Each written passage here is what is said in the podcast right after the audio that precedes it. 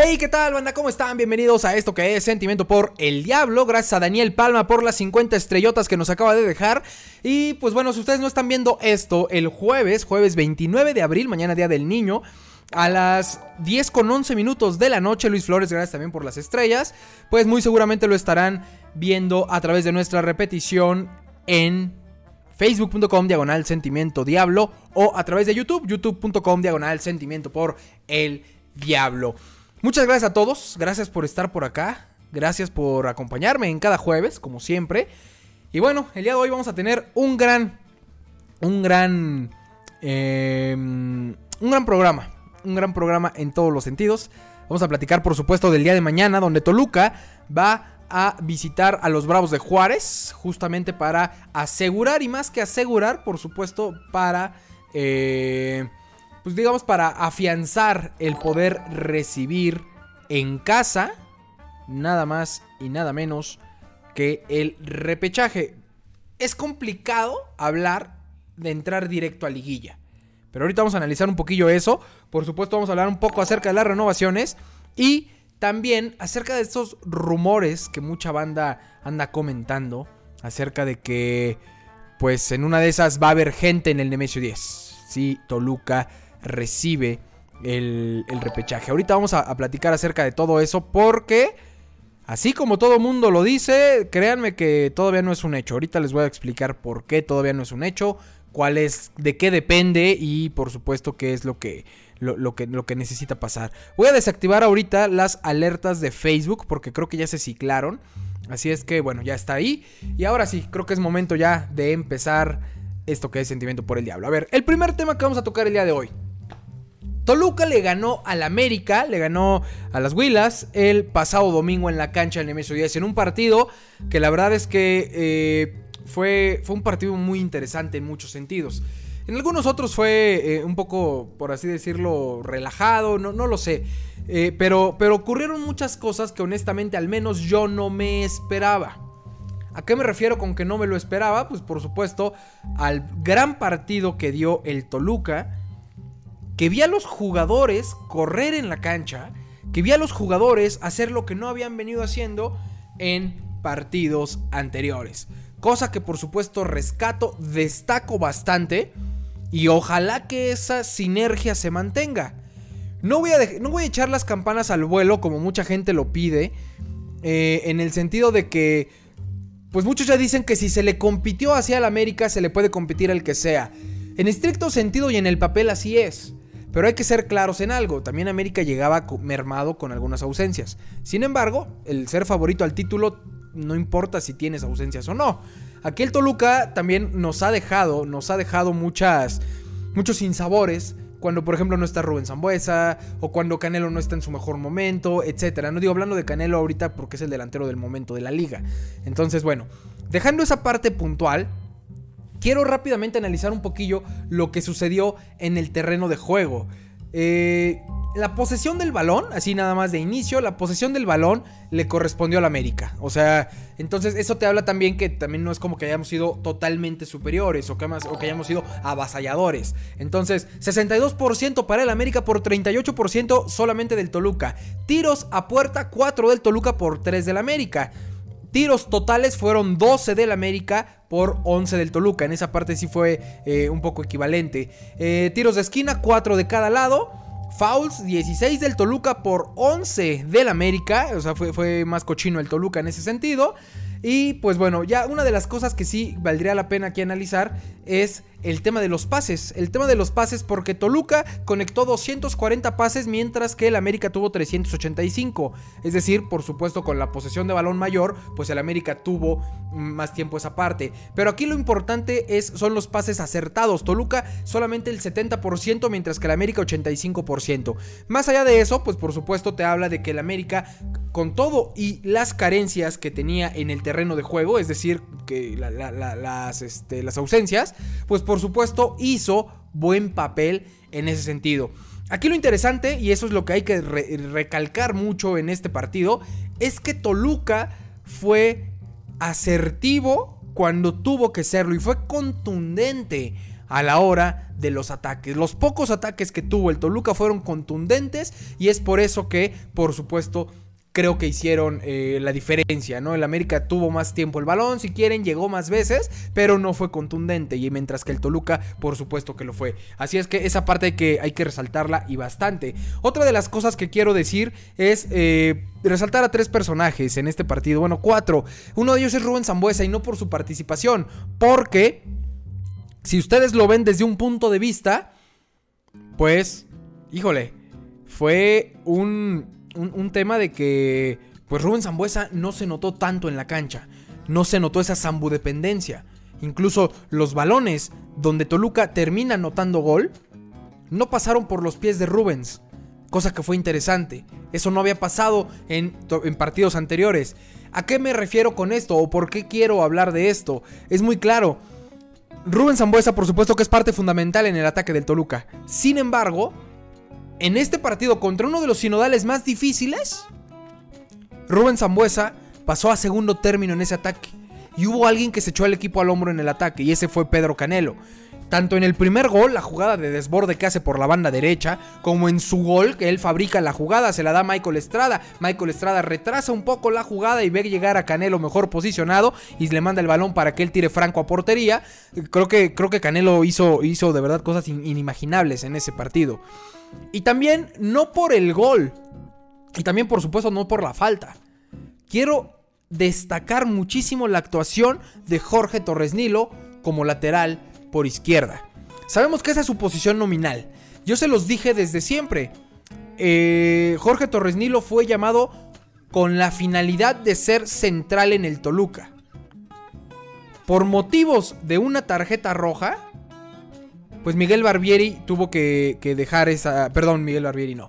Este, Diego Rigonato tuvo que dejar la lateral por izquierda. Habilitan en esa posición natural a, en este caso, Torres Nilo. Y meter a Jared Ortega junto con, con Barbieri.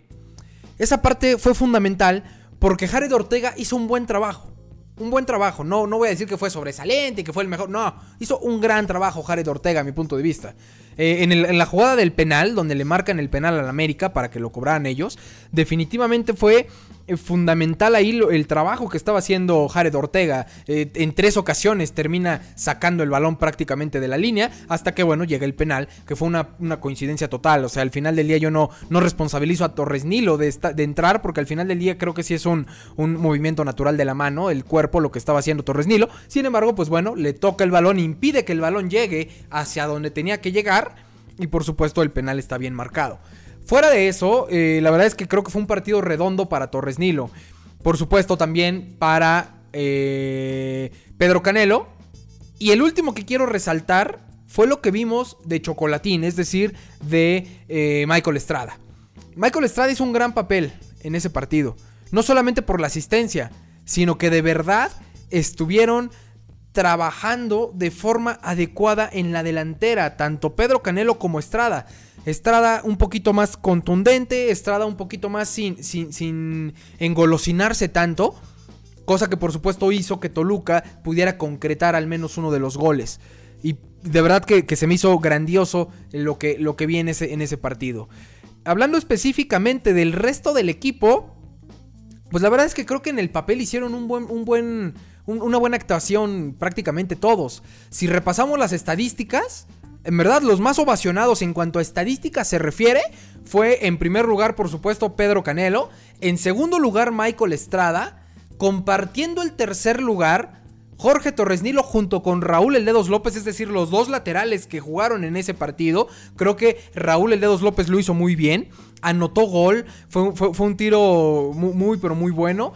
Entonces, Híjole, fue, creo que todo el gol fue Jorge Torres. Pero bueno, X, no importa. Eh, la verdad es que fue un gran, pero un gran, este, una gran actuación, una gran actuación. Así es que, bueno, hay que, por supuesto, eh, resaltarlo en todos los sentidos. Ahora, hablando específicamente del resto, de los peores, de las peores actuaciones que hubo fue la de Paolo Irizar. O sea, sí fue el más flojito de todo el equipo. Después de ahí podemos resaltar un poquito, digamos ya en la medianía, a Jared Ortega, Miguel Barbieri, por supuesto Luis García, Claudio Baeza y José Juan Vázquez rayando un poquito hacia arriba. Pero junto con Paolo Irizar, Rubén Zambuesa también fue parte de, eso, de esos jugadores que estuvieron flojitos. No porque estuvieran echando flojera, no, no, no. Me refiero a que no se notaron tanto en el terreno de juego como un Pedro Canelo, un Michael Estrada, un Raúl Ledos López, Jorge Torres Nilo. Así es que esa parte de verdad me, me, gustó, me gustó lo que vi del Toluca. Creo yo que jugando así se le puede hacer un buen papel.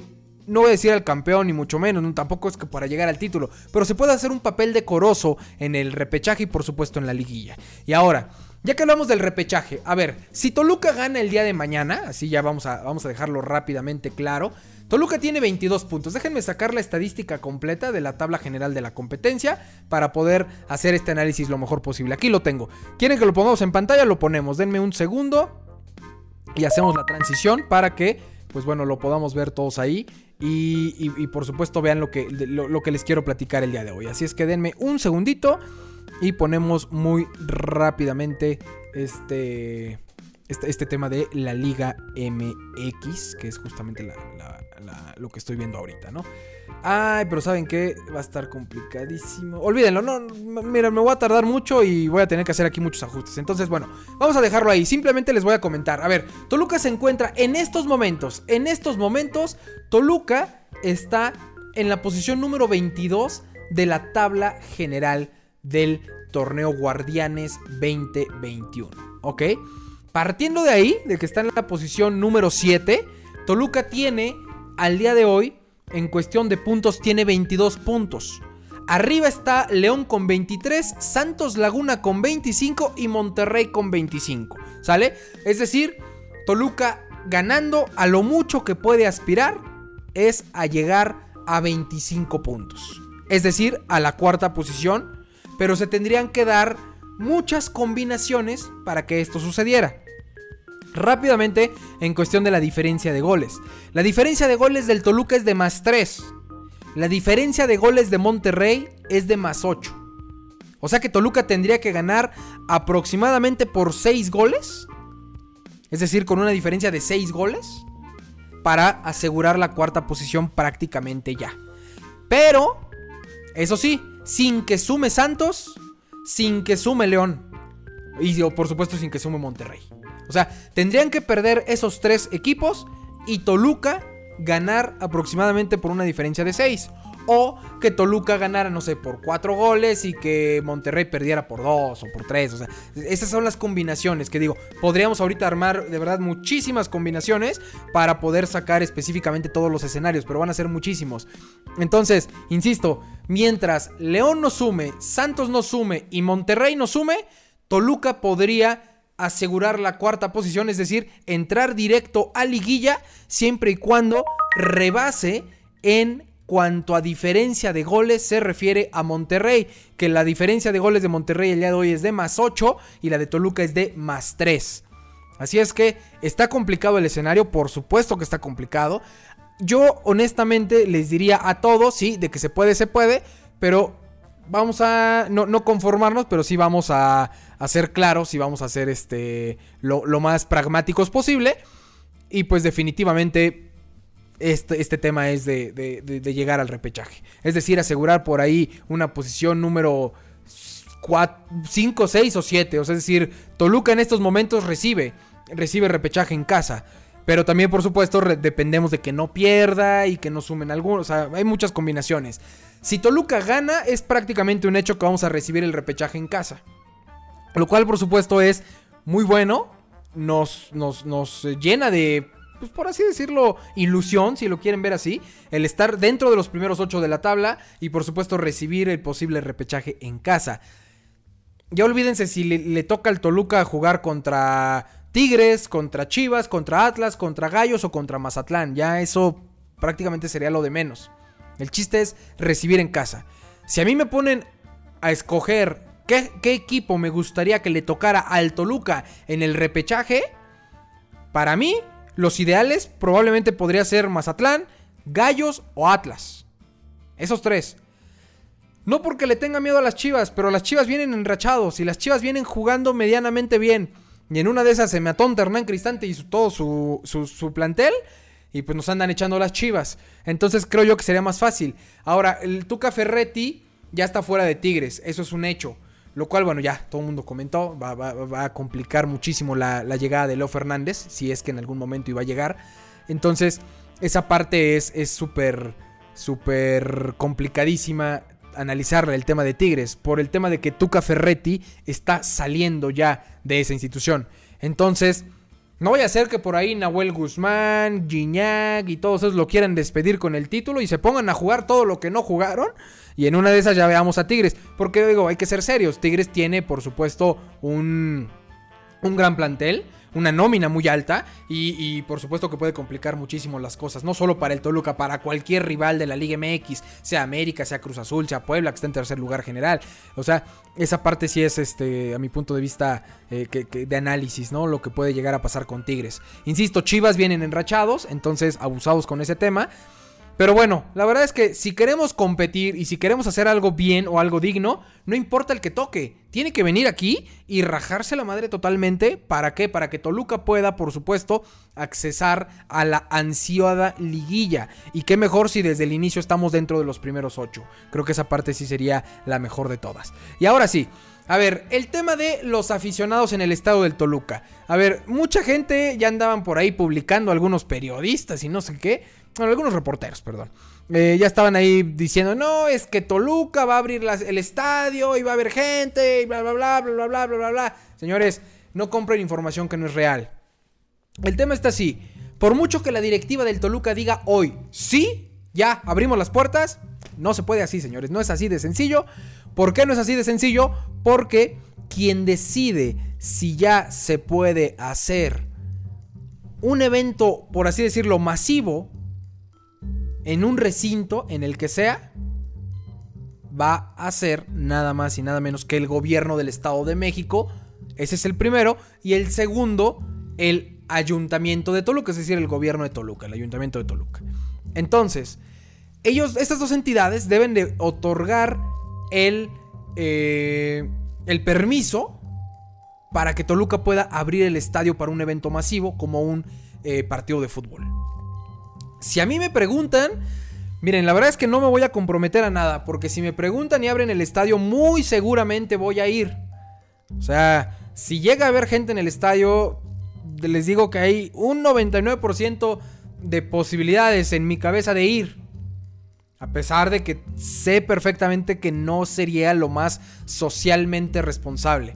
Pero yo extraño muchísimo estar ahí y creo que con ciertas medidas podría, podría hacerlo, no estoy seguro. Así es que si ustedes me preguntan hoy, la verdad es que no lo sé.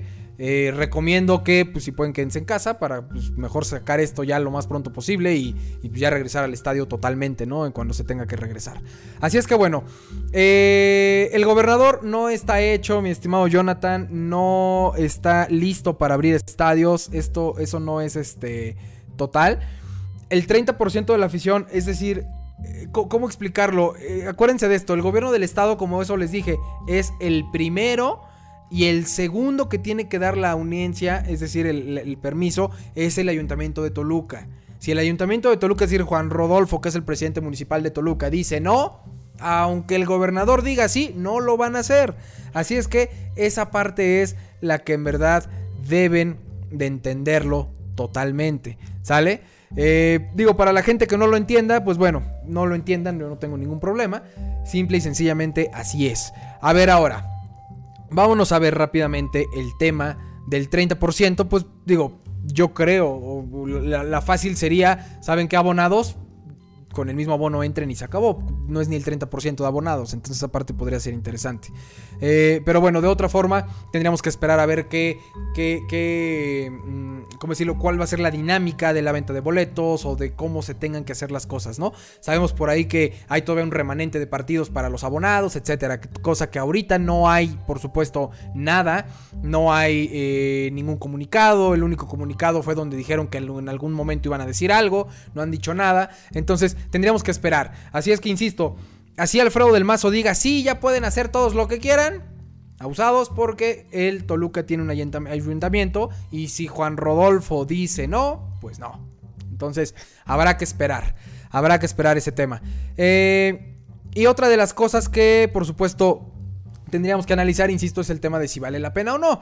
Ya yo no voy a hacer aquí la, el, tema moral de vayan, no vayan, quédense, no, pues cada quien caga lo que quiere, insisto. Yo hay un 99% de posibilidades de que si llega a abrir, pues voy a estar ahí. Pero bueno, eso ya será otro tema.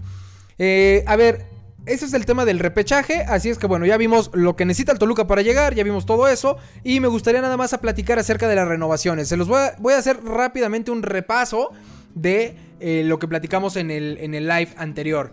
Para no hacer el cuento muy cansado ni largo, Pedro Alexis Canelo ya está palabrado. No se ha firmado aún la renovación, sin embargo ya está totalmente apalabrado todo. Entonces es nada más que se haga la firma de contrato nuevo y pues Pedro Alex Canelo es prácticamente un hecho que va a estar eh, al menos una temporada más, no sé por cuánto tiempo vaya a ser ese, ese trato con el Club Deportivo Toluca. Rubén Zambuesa, ya lo platicamos, se descarta por supuesto el tema de, de llegar a Tijuana. Al menos por el tema de Miguel Herrera. No me, no me extrañaría que por ahí Siboldi lo pidiera. Pero bueno, eso ya es un tema que, en estos momentos no está cobrando fuerza. Eh, tendrá que procurar con el cociente. Ahorita vamos a hablar de eso, mi estimado Jonathan. Eh, porque también hay mucha desinformación. Eh, otro de los jugadores que a la gente le importa el Dedos López. La verdad es que a mí me llevé una muy grata sorpresa de que Hernán Cristante alineara al Dedos López en contra del América. Porque venía siendo titular eh, Rodrigo Salinas. Y en el momento que vi al Dedos López dije, ah, caray. ¿Y por qué, y por qué dije, ah, caray? O, cuál es mi sorpresa. No porque sea mejor uno que otro, que sabemos perfectamente que es mejor el Dedos López que, que Rodrigo Salinas. Sino, aquí lo interesante o lo importante, y que hay que tomar en cuenta, es justamente el tema de que pues el Dedos López tendría que renovar el préstamo o que Toluca lo comprara. Y si Hernán Cristante le, le, va a dar los minutos y va a jugar con él, quiere decir que muy probablemente está contando con su presencia para el siguiente torneo.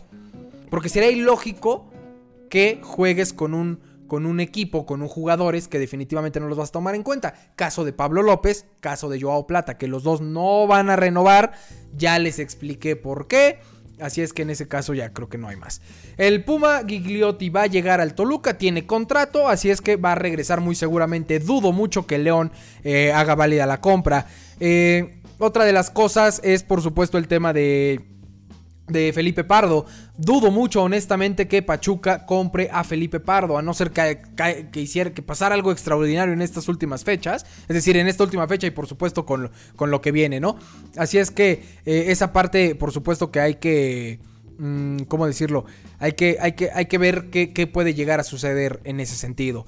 El Dedos López dicen por ahí que, que podría quedar como agente libre. Vamos a ver en, rápidamente a ver si hay algo en Transfer Market. Transfer Market. Raúl López, Toluca. Rápidamente a ver que si me sale el perfil del jugador. Aquí está Raúl López, Transfer Market. Y vamos a ver sus contratos, cómo están. Mm, compacto, liga, clausura, liga, rendimiento, valor en mercado y fichajes. A ver, vamos a ver aquí rápidamente. A ver, señores, se los digo así. Termina el préstamo justamente el 30 de junio de este año. Firmó con las Chivas y con las Chivas, perdón, con el Pachuca. Empezó en 2017 y no tiene, no tiene aquí la fecha de finalización del contrato con Pachuca. Así es que, híjole, creo que vamos a tener que esperar un poquillo esa parte porque no está eh, estipulado. Entonces digo, no hay, no hay ciencia cierta de si quede eh, en estos momentos libre o no Raúl El Dedos López. Pero bueno. Habrá que esperar, habrá que ver qué es lo que llega a suceder. Yo creo que podemos hacer un buen papel en, la liguilla o en el repechaje. Ojalá que, así sea. Ojalá que se pueda concretar esa parte. Y, e insisto, si, Toluca hace, hace, un repechaje digno y nos colamos a liguilla, creo que ahí ya puede ser un torneo totalmente diferente. Ya podríamos empezar a platicar acerca de otras instancias, acerca de, de algo muy diferente. O sea, ya creo que en la liguilla, ahí sí ya todos tienen la posibilidad de ganar.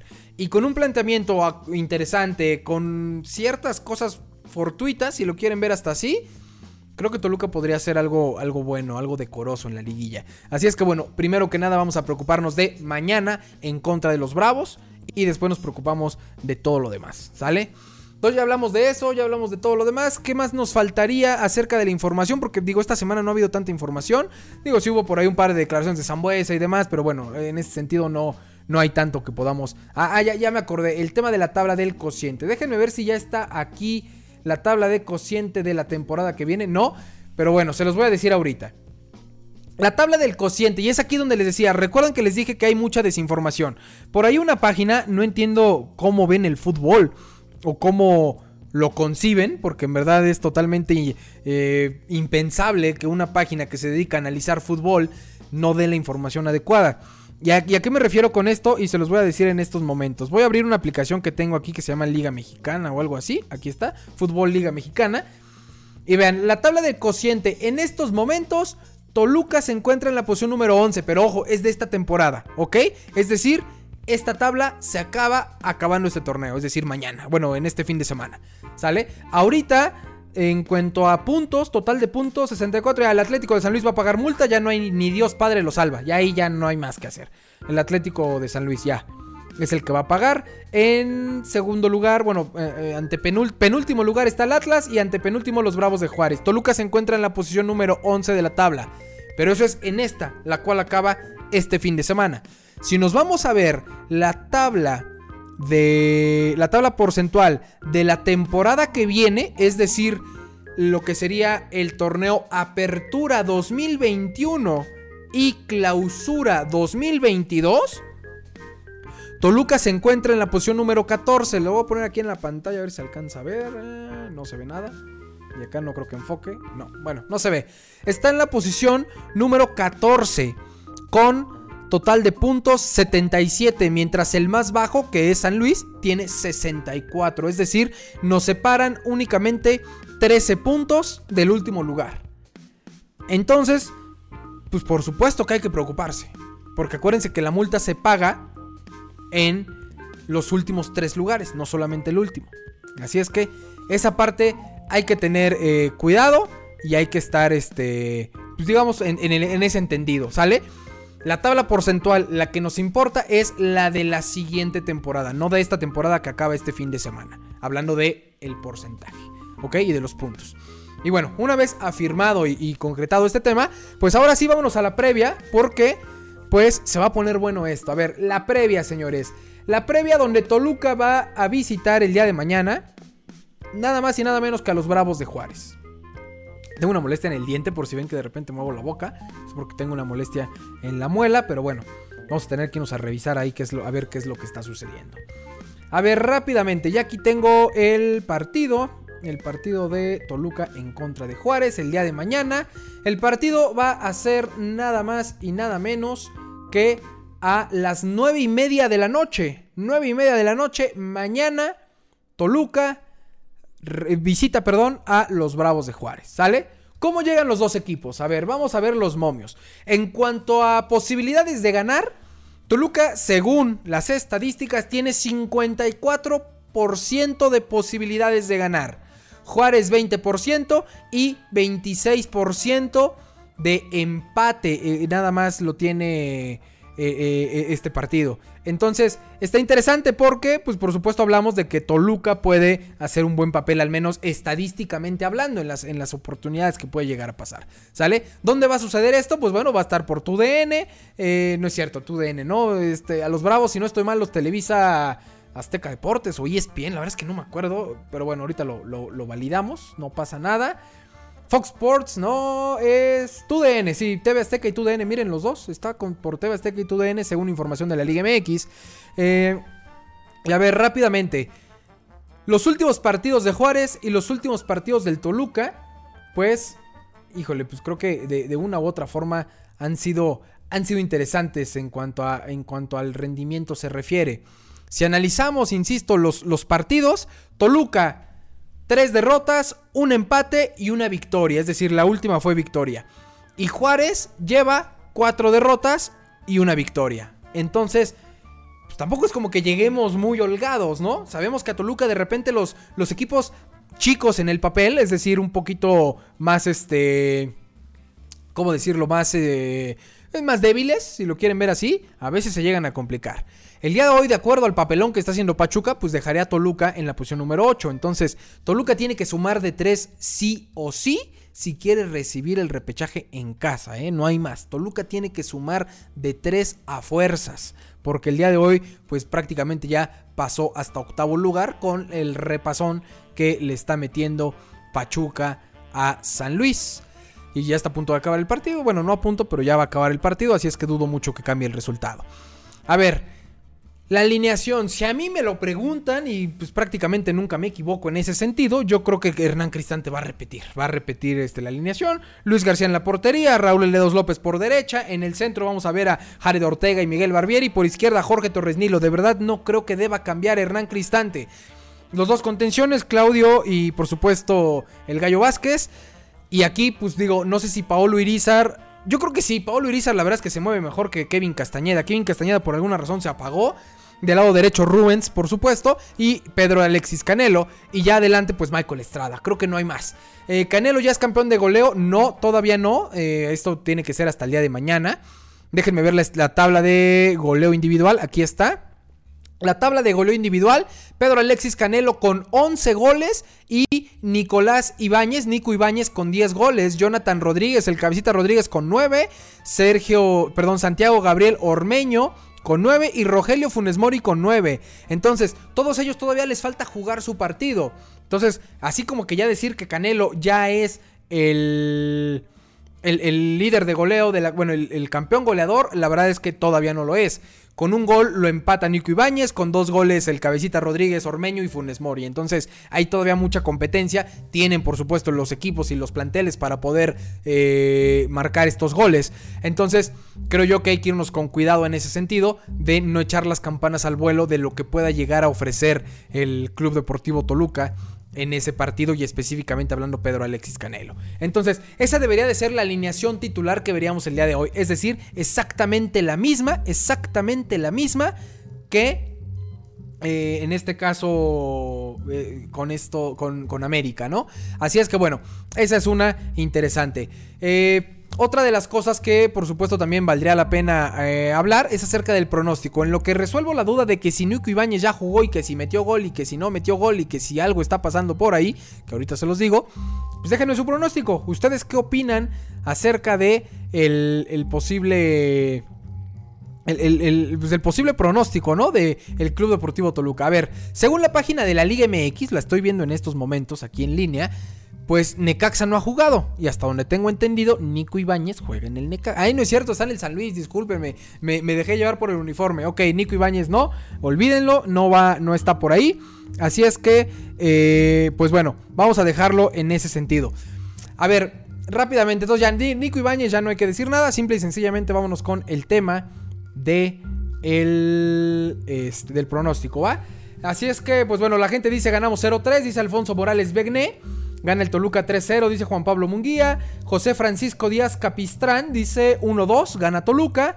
Gana Toluca 2 1, está 50 por 50% del partido. Eh, Nathan Jacob dice 2-0 ganamos. Janet González dice mañana gana el Diablo, raza. Eh, Fernando Martínez gana 4-1. David Morales 0-4, tengan fe. Eh, Alfredo Ponciano dice Dorado 1, Toluca 3 desde Chalco. Es Bravos, mi estimado, Bravos de Juárez. Eh, estaría bien que sea un 4-4-2, de esos de que Barbie, no, yo no me animaría tanto con eso. Se repite el marcador, es decir, 3 goles a 1 o 1-3, yo creo que quisieron decir eso. Pues sí, la verdad es que miren, yo, yo me voy a ir a que Toluca sí va a sumar de 3, va, a ganar 2 goles a 0 y los dos goles van a ser de Pedro Canelo y con eso se lleva el liderato de goleo. Me estoy arriesgando, me estoy dejando llevar, pero es que con el resultado en contra de América, honestamente, pues sí te vas para arriba. Así es que Ojalá, ojalá que no nos equivoquemos. Y ya, pregunta Ver o Moon o Vero Moon si eh, Cristante va a seguir como director técnico. Por ahí les voy a decir algo que no lo voy a decir el día de hoy, que tiene que ver sobre esa pregunta. Eh, si ustedes me preguntan, la respuesta es sí, Cristante va a seguir de director técnico. Pero hay ciertas posibilidades que no. Ya después les voy a platicar por qué, qué pasó y todo eso. Pero bueno, ahorita no. ¿Por qué? Porque no quiero meter ruido bajo ninguna circunstancia. Ya no digan en, en la afición simplemente en el plantel, en todo eso. Así es que, señores, vamos a apoyar con todo, no Hernán Cristante, a todo el Toluca. Mañana se necesita sumar de tres. Sumando de tres, aseguramos, aseguramos que vamos a tener el repechaje en casa. Y si llega a haber gente, pues los que estemos ahí nos vamos a encargar de que pues el, el rival se sienta lo más incómodo posible y que el Toluca se sienta en casa totalmente. Así es que bueno, eso es todo el día de hoy, señores. No sé si tengan alguna otra pregunta, si es así, déjenla en el chat. Y de no ser así, pues muchísimas gracias a todos. Gracias en verdad por acompañarme en este jueves de Sentimiento por el Diablo. El siguiente torneo va a estar interesante. Pero antes de llegar al siguiente torneo, preocupémonos por mañana, por ganarle a Juárez. Y ya después veremos qué es lo que pasa. Gracias a todos. Ah, seleccionaron a eh, Eric Stokes, cornerback, dice, de, los Green Bay Packers, mi estimado Alfonso Morales Begné. Beso en el nudo de globo para ti. Y pues bueno, gracias a todos, gracias en verdad por haberme acompañado en este jueves de Sentimiento por el Diablo. Feliz Día del Niño a todos los niños el día de mañana, pásenla bien, nunca pierdan esa ilusión, porque el ser niño a veces es una actitud, no solamente es un tema de edad. Así es que nunca pierdan esa ilusión, esa, ese ánimo y por supuesto esa actitud de niños, que de verdad siempre se trata de jugar y de divertirse. Gracias en verdad a todos, nos vemos el día de mañana. Si todo sale bien, pues vamos a hacer un live. No estoy seguro de estar aquí, pero bueno, si estoy aquí, hacemos un live acabando el partido. De no ser así, pues al menos nos vemos en YouTube. De una vez se los digo, para toda la banda, mañana hacemos streaming solamente por YouTube. Así es que vayan y suscríbanse. Ahí tienen exactamente, bueno, ya se escondió, pero acá estaba el botón para que ustedes lleguen. Así es que bueno, gracias a todos y nos estamos viendo el día de mañana. Solo dale like y compártelo en tus redes. Gracias al que apoya y saludos a los haters que sigan comentando, que sigan echando tierra. Seguimos adelante aunque muchos no quisieran.